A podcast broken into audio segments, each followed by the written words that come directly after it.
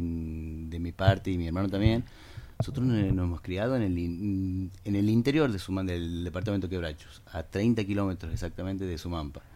Y nosotros hemos estado y hemos, hemos ido a una escuela primaria y después por razones eh, que no teníamos acceso a una educación secundaria, mucho menos universitaria, no hemos tenido que venir a, a la capital a, a, poder formarnos este y bueno eso eso hemos visto seguramente con muchos sacrificios también. Muchísimos sacrificios nuestros y de nuestros padres la verdad que ellos muchas veces trabajaban ellos porque ellos eran docentes trabajaban en el interior nosotros estábamos solos aquí eh, estudiando y la verdad que ha sido muchísimo sacrificio. Y nosotros también vemos en ese caso nosotros hemos tenido la posibilidad de que nuestros padres nos han hecho sacrificio para que nosotros estudiamos aquí.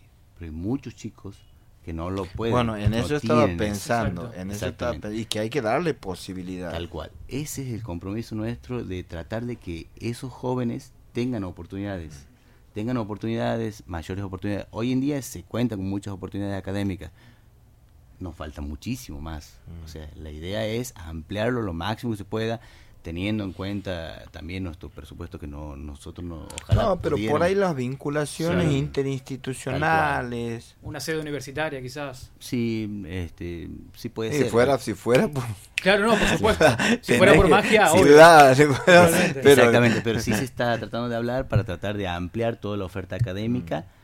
Tanto oferta académica como también este salida de este muchos eh, cursos de arte y oficio que son con rápida salida laboral la idea es mm. mejorar la calidad de vida de, eso, de los jóvenes. La idea es que el joven en sí se quede en su mamba, pero que se quede con una expectativa de crecimiento, no que se quede para conformarse con algo mínimo. La idea es generar